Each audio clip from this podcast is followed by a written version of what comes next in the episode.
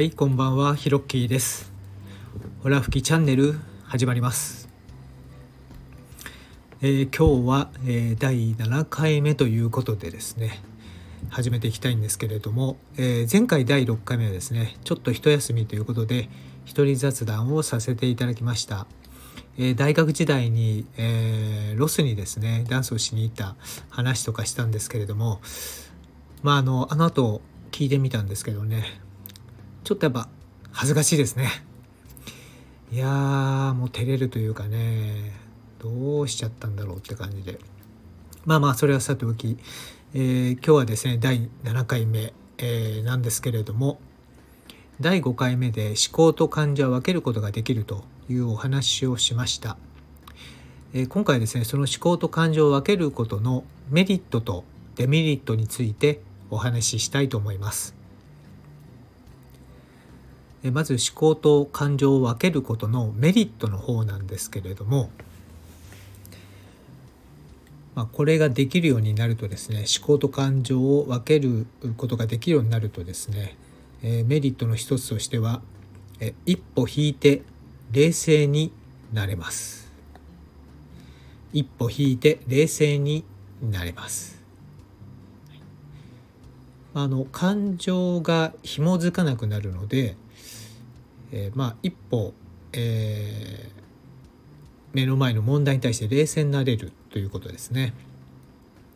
で2番目はですね、まあ、その結果適正な判断ができるということですね。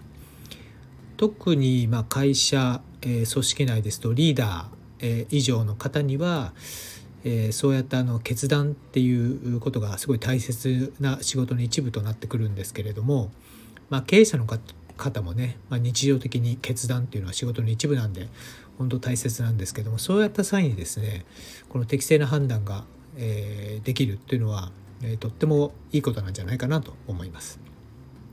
でメリットの3番ですけれども本質を見極められるようになるということですね。はい、そのことが起こっていることに対して、えー実際何なんだということがですね冷静に見極められるように、えなってきます。はい、で4番目は感情をコントロールできるようになる。まあ、感情をコントロールできるようになるというか、まあ、あんまりその感情をなんなんだろうな、まあ、そのままにしておける感情をこう全肯定できるっていう感じですかね。うん、でこれで4つ目か4つ目で次5つ目なんですけども、まあ、結果としてので心の平和をキープできるこれがねまあ思考と感情を分けることの最大のメリットなんじゃないかなって僕でき僕は思うんですけどね。なんか朝起きて夜寝るまでですねとにかくなんか平和なんですよね。まあ、もちろん日によってねまあいろいろなそのことありますけれどもでもやっぱりなんかね心のこの安心感っていうのがキープできるっていうのがですねあのこれは本当最大のメリットです。はいなので本当に思考と感情を分けることがですね、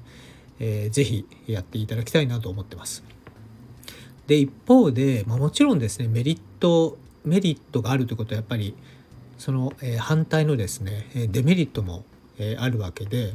デメリットとしてはですねまあ一つは、まあ、血も涙もない冷徹な人だと思われることがあるということですね。はい、淡々とあの判断できるというかそういう形になっていくので非常にこう冷たい人だと思われることがあります。で2番目のデメリットですけれども、まあ、感動していい場面で感動しにくくなる。例えばスポーツであるとかあとまあコンサート会場ですとかあと映画ですとかね。はい。まあ実際その感動しにくくなるというかあの感動するんですよ。うわすごいなとか楽しいなとかあるんですけれどもそれをこうななんでしょうね。こうぶ分析したくなるというかですね。旗からこう一歩引いて冷静になれたりするのでわあ今楽しんでるな自分とかですねそういう形になっていくので、まあ、本当に心底、え心から感動するっていうこととはちょっと違う局面の感動といいますかね、えそういうことになっていきます。はい、ただこれあの別方法でいくらでもこう楽しむっていうことをですね楽しむという感情を味わうことができるのでそれは、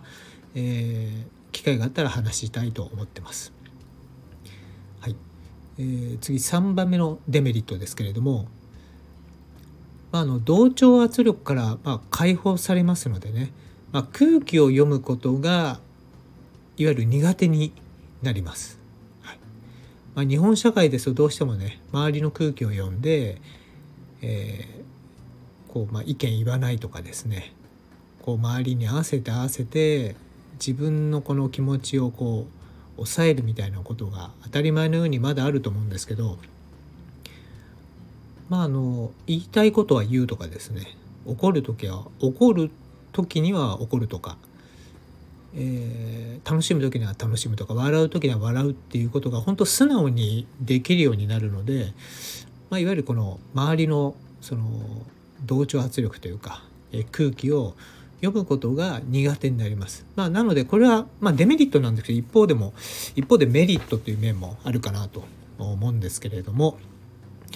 えー、なので、えー、思考と感情を分けることの、えーと、メリットとデメリット、